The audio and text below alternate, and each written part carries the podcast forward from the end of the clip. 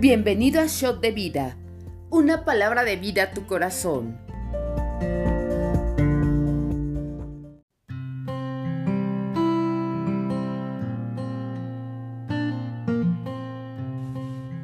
Hola, bienvenidos a nuestro devocional. Yo soy la pastora Mariana González desde RN Central y el día de hoy estaremos comentando el segundo libro de Crónicas, capítulo 17 y vamos a estar comentando también Jeremías, el libro del profeta Jeremías 17, 18 y 19. Vamos a comenzar.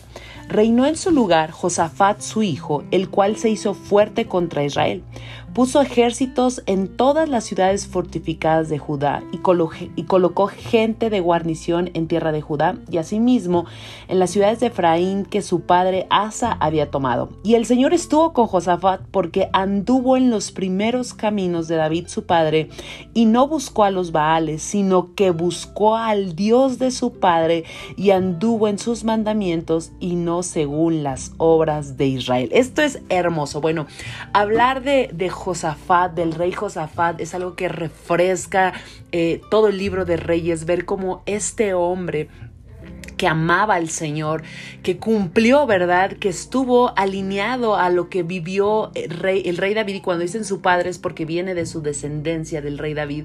Y ver la belleza que cuando uno se alinea, quita ídolos del corazón y está viviendo bajo los principios, estatutos y mandatos de Dios por amor, por obediencia, ¿verdad? Al Señor, pues veremos el respaldo de una manera sobrenatural. Y eso provoca eh, que nosotros podamos agradar al Señor. Fíjate en el 5. El Señor, por tanto, confirmó el reino en su mano y todo Judá dio a Josafat presentes y tuvo riquezas y gloria en abundancia. Y se animó su corazón en los caminos del Señor y quitó los lugares altos y las imágenes de acera de en medio de Judá. Eh, importantísimo, los lugares altos eran lugares donde ofrecían sacrificios, eh, eh, rendían adoración a dioses paganos como acera, como los Baales, ¿verdad? una cultura totalmente fuera, ¿verdad? De, la voluntad de Dios. Y, dice que él tomó ánimo, ¿no? Él, él se atrevió a hacer lo que muchos no habían hecho. En medio de Judá había un pacto una promesa de que el reino de David estaría perpetuamente, ¿verdad? Ahí cimentado y encontramos un hombre como Josafat que fue impresionante delante de Dios. Judá significa alabanza y adoración para Dios. Eso es importante. Fíjate en el 7. Al tercer año de su reinado envió sus príncipes Benail, Abdías, Zacarías, Natanael y Micaías para que enseñasen en las ciudades de Judá. Y con ellos a los levitas, Amaías, Netaías, Ebadías, Asael, Semiramot, Jonatán, Adonías, Tobías y Tobadonías y con ellos a los sacerdotes Elisama y Joram, y enseñaron en Judá teniendo consigo el libro de la ley del Señor y recorrieron todas las ciudades de Judá enseñando al pueblo. ¡Qué belleza! Y cayó el pavor del Señor sobre todos los reinos de la tierra que estaban alrededor de Judá y no osaron hacer guerra contra Josafat. Y si eh, llevemos este plano, ¿verdad? En ese momento no solo estaban viviendo algo espiritual, sino también físico, era un, siempre estaban en guerra. Eh, eh, y vemos, ¿no? Yo te podré decir que el tener un corazón como Josafat, imagínate todo lo que se perdió con tantos reyes y el anhelo de Josafat de poder llevar otra vez la palabra de Dios, de poder establecer el reino de Dios, de que el Señor fuera conocido, de que el Señor fuera invocado, fue impresionante y con todo lo que hizo. Pero me encanta este versículo y no osaron hacer guerra contra Josafat. Y yo te voy a decir algo, el enemigo no va a osar en hacer guerra contra ti cuando tú estás en la voluntad de Dios, cuando tú estás caminando en principios, estatutos, mandatos, en la voluntad de Dios, de verdad el enemigo enemigo, aunque quiera hacerte frente, no lo va a lograr porque hay una cobertura especial sobre tu vida. Fíjate el 11. Y traían de los filisteos presentes a Josafat y tributos de plata. Los árabes también le trajeron ganados, 7700 carneros y 7700 machos cabríos. Iba pues Josafat engrandeciéndose mucho y edificó en Judá fortalezas y ciudades de aprovisionamiento. Tuvo muchas provisiones en la ciudad de Judá, en las ciudades de Judá, perdón, y hombres de guerra muy valientes en Jerusalén. Y este es el número de ellos según sus casas paternas. Los jefes de los jefes de los millares de Judá, el general Adnaz, y con él trescientos mil hombres muy esforzados. Después de él, el jefe Jonán y con él 280 mil. Tras este Amasías, hijo de Sicri, el cual se había ofrecido voluntariamente al Señor y con él 200 mil hombres valientes. Fíjate qué, qué impresión, ¿no? Este versículo, a veces hay tantos hombres que parecieran no sobresalir tanto en la palabra, ¿verdad? Que aunque están en la palabra ya es, estar, es otro nivel, ¿verdad? Que el Señor permitió porque la palabra es totalmente inspirada por el Espíritu Santo. Pero hay hombres como este Amasías que se ofreció voluntariamente al Señor. O sea, hay hombres que debemos de estar atentos en la Biblia que hacen la diferencia. Y este hombre Amasías, entender que se entregaba voluntariamente al Señor es increíble, impresionante. Y vamos a encontrar muchos hombres así que pareciera que no aparecen tanto en la palabra. Tenemos un ejemplo también como Enoch. Dice que Enoch caminó con Dios. No que Dios caminó. O sea, es, es impresionante entender esto. Muy poca a lo mejor de lo que se habla en la Biblia, pero que hicieron grandes cambios, grandes cambios y agradaban al Señor. 17. De Benjamín Eliadá, hombre muy valeroso y con, dos, y con él doscientos mil armados de arco y escudo. Tras este, Josabad, y con él ciento ochenta mil dispuestos para la guerra.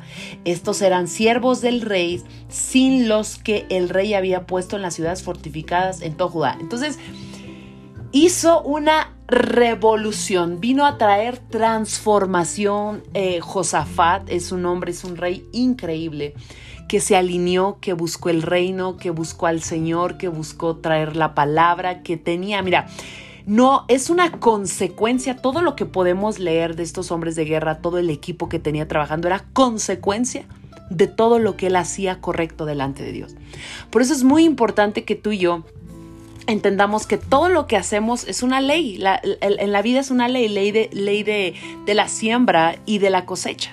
Todo lo que nosotros sembremos vamos a cosechar. No solo lo llevemos al plano espiritual, pero qué mejor poder sembrar lo correcto en el Señor porque siempre vas a encontrar recompensa. Por eso es importante servir al Señor. Por eso es importante no solo ser hijos, sino siervos y vivir la bendición de siervos. Amén. Y bueno, vamos a leer ahora el libro del profeta Jeremías, capítulo 17. Capítulo 17. Voy a dar lectura. El pecado de Judá escrito está con cincel de hierro y con punta de diamante, esculpido está en la tabla de su corazón y en los cuernos de sus altares. Wow. Mientras sus hijos se acuerdan de sus altares y de sus imágenes de acera que están junto a los árboles frondosos y en los collados altos, sobre las montañas y sobre el campo, todos tus tesoros entregaré al pillaje por el pecado de tus lugares altos en todo territorio. Y perderás la, la heredad que yo te di y te haré servir a tus enemigos en tierra que no conociste, porque fuego habéis encendido en mi furor que para siempre arderá. Así ha dicho el Señor. Maldito el varón que confía en el hombre y pone carne por su brazo y su corazón se aparta del Señor. Híjole, a veces uno no quisiera leer este tipo de versículos, pero es para que uno esté atento a que verdaderamente debemos de honrar de la manera correcta al Señor. Que el Señor no está jugando, que el Señor es Dios todopoderoso y que aquí vemos, ¿no? Vemos la diferencia del rey Josafat que quitó altares, que quitó lugares altos, que quitó la idolatría. Y aquí vemos cómo el pueblo se desvía y cómo a Dios no le agrada y cómo para Dios es algo marcado, un cincel en una tabla. O sea, entonces nuestro corazón tiene tablas para escribir. Entonces nuestro, nuestro corazón es como un libro de historias donde también se marcan muchas cosas. Tú puedes decir, bueno, a través de la gracia, del momento de salvación en la cruz. Pero sabes, muchas veces abusamos de la gracia, muchas veces nos olvidamos de lo que Jesús hizo y hay tablas en nuestro corazón. No abusemos de lo que Jesús hizo. Y qué fuerte dice, maldito el varón que confía en el hombre y pone y pone carne por su brazo y su corazón se aparta del Señor. Esto es bien fuerte porque dice el varón y dice hombre. Entonces dices, bueno, ¿por qué no dice maldito el varón que confía en el varón o maldito el hombre que confía en el hombre? Y aquí hay, hay de extraordinaria revelación de la palabra. Y es que Dios nos ve como varón y varona desde el libro de Génesis y nos da esa, ese otro nivel de ser un poco diferentes, de, de, ser llamados por Dios de una manera distinta. Y el hombre, yo lo llevo a una relación que no tiene con Dios. Entonces vemos como aquí el varón, el, el, hombre o la mujer que confía en el Señor se, reduce a confiar en el hombre. Entonces el varón y la varona dejan de confiar en Dios y comienzan a poner la confianza en un hombre. Y para esto el Señor es grave tanto que nos llama o llama en este, en este versículo, maldito el varón que confía en el hombre. Esto, es, esto está brutal, mis amados, porque eh, eh, el Señor nos da un nombre, varón, varona. Y qué fuerte es entender esta parte, ¿no? Yo de hecho estoy aquí estudiando este versículo junto contigo. Lo acabo de subrayar en mi Biblia porque de verdad, de verdad es fuerte. Será como la remata en el desierto y no verá cuando viene el bien, sino que morará en los sequedales, en el desierto, en tierra despoblada y deshabitada. Bendita el varón, el varón que confía en el Señor y cuya confianza es el Señor. O sea, Bendito el que confía, el que su confianza está en el Señor, porque será como el árbol plantado junto a las aguas, que junto a la corriente echará sus raíces y no verá cuando viene el calor, sino que su hoja estará verde y en el año de sequía no se fatigará ni dejará de dar fruto. Esta es una promesa. Si tienes ahí tu Biblia, subráyala. Y si no, te invito a que ahí en tu, en tu Biblia digital la, puedas eh, poner de otro colorcito porque es algo, es una promesa impresionante. Impresionante. 9. Engañoso es el corazón más que todas las cosas y perverso. ¿Quién lo conocerá? Fíjate, estos dos me encanta porque aquí Jeremías está tomando porciones de, de, proverbios y porciones de salmos. Yo el Señor que escudriño la mente y que prueba el corazón para dar a cada uno según su camino, según el fruto de sus obras. Esto está fuertísimo. Como la perdiz que cubre lo que no puso es el que injustamente amontona riquezas, en la intimidad de sus días las dejará y en su postrimería será insensato. Trono de gloria excelso desde el principio es el lugar de nuestro santuario. Oh Señor, esperanza de Israel, todos los que te dejan serán avergonzados y los que se apartan de mí serán escritos en el polvo porque dejaron al Señor manantial de aguas vivas. Está tremendo este capítulo que estamos comentando, que estamos estudiando. Sáname, oh Señor, y seré sano, sálvame y seré salvo porque tú eres mi alabanza. He aquí que ellos me dicen, ¿dónde está la palabra del Señor? Que se cumpla ahora él está recitando un salmo, él está orando, él está adorando. Él, Jeremías, en los momentos que estaba viviendo de cautividad, se avienta con algo que ya había dejado David. Es impresionante. Mas yo no he, no he ido en pos de ti para incitarte a su castigo, ni de ese día de calamidad, tú lo sabes. Lo que mi boca ha salido fue en tu presencia. Fíjate la reverencia que le está dando el profeta Jeremías al Señor. No me seas tú por espanto, pues mi refugio eres tú en el día malo. ¿Cuántos podemos decir amén? Avergüéncese los que me persiguen y no me avergoncé yo. Asómbrense ellos y yo no me asombré. Trae sobre ellos día malo y quebrántalos con doble quebrantamiento. O sea, qué tremendas oraciones está aventando Jeremías. Así me ha dicho el Señor, ve y ponte a la puerta de los hijos del pueblo por la cual entran y salen los reyes de Judá, y ponte en todas las puertas de Jerusalén y dile, oíd la palabra del Señor, reyes de Judá, y todo Judá, y todos los moradores de Jerusalén que entran en estas puertas. Así ha dicho el Señor, guárdense por vuestra vida de llevar carga en el día de reposo y de meterla por las puertas de Jerusalén. Wow, esto hay, hay tanto que, que, que nos falta tiempo para poder seguir comentando ni saquen carga de vuestras casas en el día de reposo, ni hagan trabajo alguno, sino santificad el día de reposo como mandé a sus padres. Pero ellos no oyeron ni inclinaron su oído, sino endurecieron su cerviz para no oír ni recibir corrección. ¿Sabes? Este es un punto bien importante y sé que ahorita tenemos iglesia híbrida y todo lo que está pasando alrededor del mundo con la pandemia. Pero qué importante es entender la importancia, la santidad, o sea, otra vez voy a decirlo, lo importante que es el día de reposo que nosotros eh, como cristianos, ¿verdad? Que amamos al Señor Jesucristo, que creemos en el Padre, en el Hijo, el Espíritu Santo, lo celebramos el día domingo por llamar el tercer día de resurrección. Nosotros celebramos la vida, nosotros celebramos la resurrección de Cristo y ahí está basada toda nuestra fe. Entonces, fíjate qué importante eh, todo lo que habla y cuántas veces podemos leer en la Biblia la importancia para el Señor de lo que es el día de reposo, el día. Entonces, amados, Amadas, vamos a santificar y hacer algo especial el día domingo.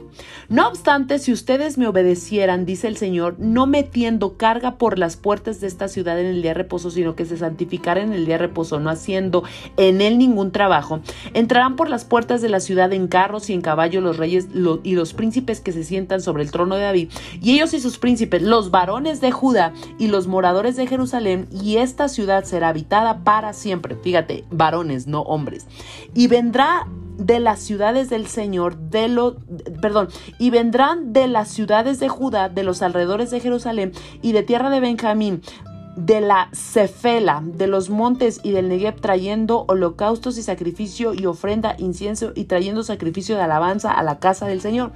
Pero si no me oyeren para santificar el día de reposo y para no traer carga, ni meterla por las puertas de Jerusalén, en el día de reposo yo haré descender fuego en sus puertas y consumirán los palacios de Jerusalén y no se apagarán. Qué fuerte. Está buenísimo shot de vida, está buenísima la palabra. Vamos a leer ahora, y esto siento que se va a poner cada vez mejor, vamos a leer eh, Jeremías 18. Palabra del Señor vino a Jeremías diciendo, levántate y vete a casa del alfarero y allí te haré oír mis palabras.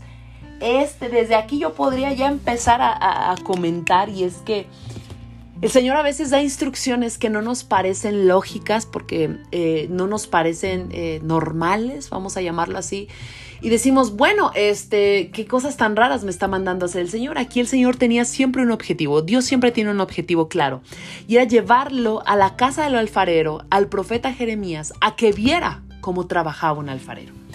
Y descendía a casa del alfarero, y aquí que él trabajaba sobre la rueda, y la vasija de barro que él hacía se echó a perder en su mano, y volvió y la hizo otra vasija según le pareció mejor hacerla. Entonces vino a mi palabra del Señor diciendo, no podré yo hacer de ustedes como este alfarero o oh casa de Israel, dice el Señor. He aquí que como el barro en la mano del alfarero, así son ustedes en mi mano, oh casa de Israel. Qué tremendo. Me encanta, me encanta, me encanta leer la palabra de Dios y entender mucho, mucho más. Y es que estoy aquí de verdad eh, eh, eh, comentándola con ustedes. Y es, este shot devocional y comento y me viene más de parte de Dios y llega más de parte del Señor.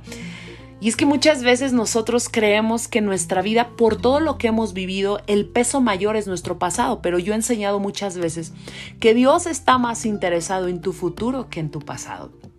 Y aquí lo demuestra este versículo el, poder ver cómo el Señor está atento a que Él puede, Él está trabajando y ve que algo salió mal el alfarero y tiene que destrozarla y volverla a hacer. El problema no es que Dios lo quiera, lo vuelva a hacer, porque Él es poderoso, Él puede hacer absolutamente todo. La situación es que nosotros nos dejemos moldear por el alfarero. Y muchas veces el Señor necesita sacar cosas, necesita sacar de verdad situaciones que, eh, que, no son buenas y que nos están alejando, apartando de Él. Y el Señor quiere, está ahí trabajando y dice, imagínate ahí el barro no queriéndose dejar formar, dándole duro el alfarero. Aquí yo, yo te invito a que siempre dispongamos cada día, todos los días, a que el alfarero nos dé forma. Cuando nos da forma, Él comienza una transformación en nuestras vidas. Él da forma, Él comienza a cambiar cosas. Y Él puede hacer todo nuevo, dice la palabra.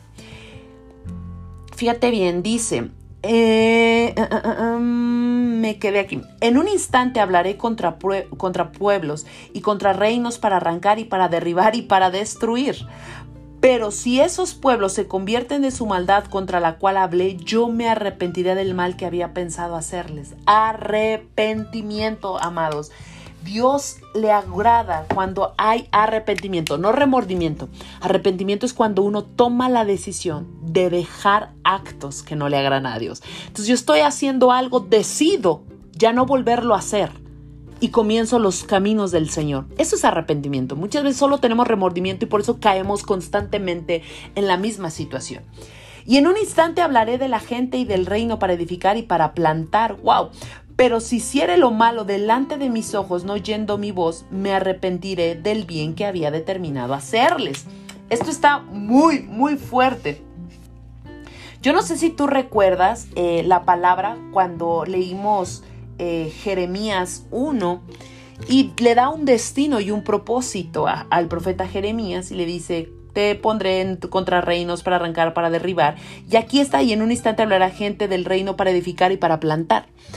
Esto está tremendo porque aquí Jeremías está cumpliendo parte del propósito y está llegando al destino que Dios estaba hablando. Pero si hiciera lo malo delante de mis ojos, no oyendo mi voz, me arrepentiré del bien que había determinado hacerle. Ahora pues, Habla luego a todo hombre de Judá y a los moradores de Jerusalén, diciendo, Así ha dicho el Señor, He aquí yo dispongo mal contra ustedes y trazo contra ustedes designios, conviértanse ahora cada uno de su mal camino y mejoren sus caminos y sus obras. Y dijeron, Es en vano, porque en pos de nuestros ídolos iremos y haremos cada uno el pensamiento de nuestro malvado corazón. Por tanto, así ha dicho el Señor, preguntad ahora a las naciones quién ha oído cosa semejante, gran fealdad ha hecho la Virgen de Israel. ¿Faltará la nieve del Líbano?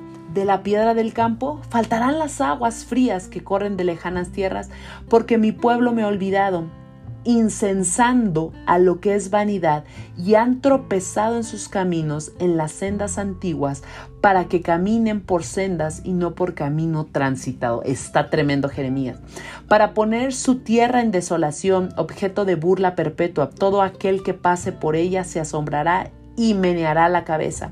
Como el viento solano los esparciré delante del enemigo, les mostraré las espaldas y no el rostro en el día de su perdición. Hay Híjole, hay tantas cosas que poder hablar. Vamos a seguir leyendo. Y dijeron, venid y maquinemos contra Jeremías, porque la ley no faltará al sacerdote, ni el consejo al sabio, ni la palabra al profeta.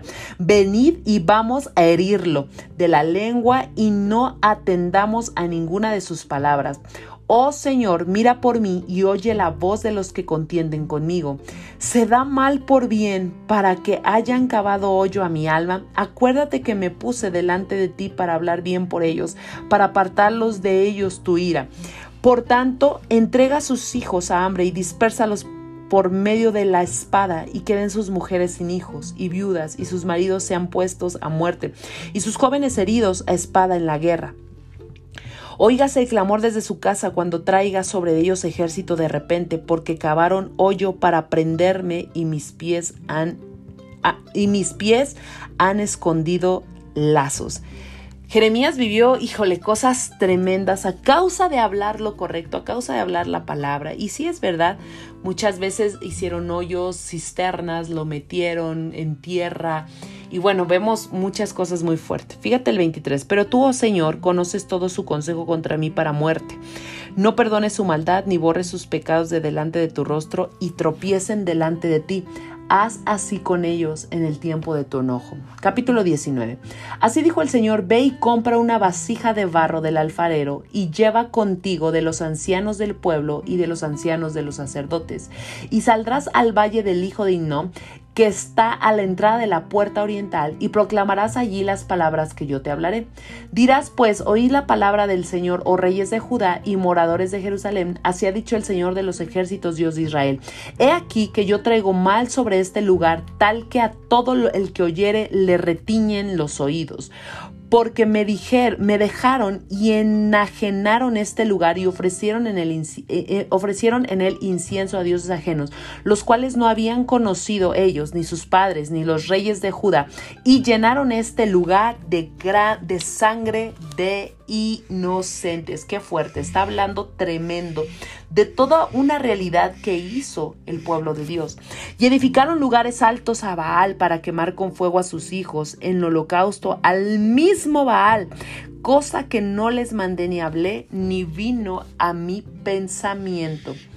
Esto es bien tremendo. Holocaustos entregando a sus mismos hijos en fuego para entregárselos a Baal. O sea, perdieron totalmente la cabeza, perdieron el corazón y por supuesto perdieron el temor a Dios.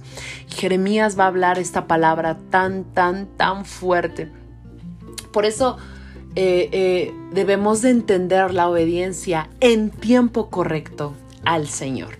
Por tanto, he aquí vienen días, dice el Señor, que este lugar no se llamará más Tofet, ni Valle del Hijo de Himnón, sino Valle de la Matanza. Fíjate qué tremendo nombre. Y desvaneceré el consejo de Judá y de Jerusalén en este lugar, y les haré caer espada delante de sus enemigos y en las manos de los que buscan sus vidas, y daré sus cuerpos para comidas a las aves del cielo y a las bestias de la tierra.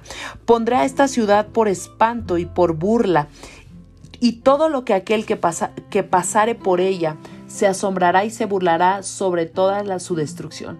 Y les haré comer de la carne de sus hijos y de la carne de sus hijas, y cada uno comerá de la carne de su amigo, en el asedio y en el apuro con el que con el que los estrecharán sus enemigos y los que buscan sus vidas. ¿Sabes? Esto, esta profecía, esto que está hablando, por supuesto es algo que proviene de Dios, por eso tiene cumplimiento en el libro de los reyes cuando se estaban, eh, las mujeres se comían a sus hijos. Eso no me imagino el momento. Y todo es a causa de la rebeldía y la desobediencia, pero sobre todo el pecado que siempre el Señor estuvo llamando a arrepentimiento a través de sus sabios profetas fue la idolatría. Pastora, pero yo cómo puedo tener idolatría? A veces ponemos tantas cosas antes que al Señor. Y con eso no quiero decir que todo el día eh, vivas en la iglesia, sino que siempre Dios tenga su lugar correcto en tu corazón. Entonces quebrarás la vasija ante los ojos de los varones que, que, van contigo y les dirás, así ha dicho el Señor de los ejércitos, así quebrantaré a este pueblo y a esta ciudad como, como quien quiebra una vasija de barro, que no se puede restaurar más, y en Tofet se enterrarán porque yo porque no habrá otro lugar para enterrar. Acuérdense que Tofet va a cambiar el nombre de Valle de Matanza. Las casas de Jerusalén y las casas de los reyes de Judá serán como el lugar de Tofet inmundas por todas las casas sobre sobre cuyos tejados ofrecieron incienso a todo el ejército del cielo y vertieron libaciones a dioses ajenos. Y volvió Jeremías de Tofet, a donde le envió el Señor a profetizar, y se paró en el atrio de la casa del Señor y dijo a todo el pueblo, Así ha dicho el Señor de los ejércitos, Dios de Israel, he aquí, yo traigo sobre esta ciudad y sobre todas sus viñas todo el mal que hablé contra ella, porque han endurecido su cerviz para no oír mis palabras. Ah, qué tremendo pasaje, qué tremendo esto que nos tocó leer el día de hoy y, entender, ¿no? Cuando habla la Biblia, muchas veces muchas personas me han preguntado, ¿por qué dice que endurecieron su cerviz, su cervical? Que en lugar de poder tener la actitud correcta para bajar su cabeza y poderse inclinar ante Dios, la tenían recta, endurecieron su cerviz.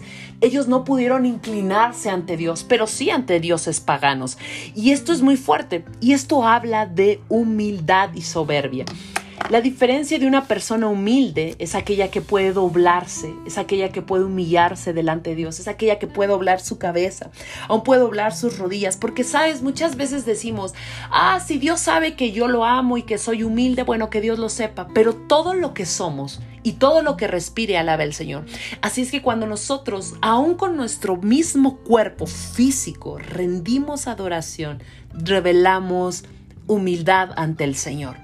No endurezcamos nuestra cerviz y sigamos en humildad y con un corazón contrito porque eso le agrada al Señor. Espero que haya sido de bendición este shot de vida, este tiempo devocional. Recuerda suscribirte, compartir, seguir nuestras redes sociales y nos vemos mañana. Que Dios te bendiga.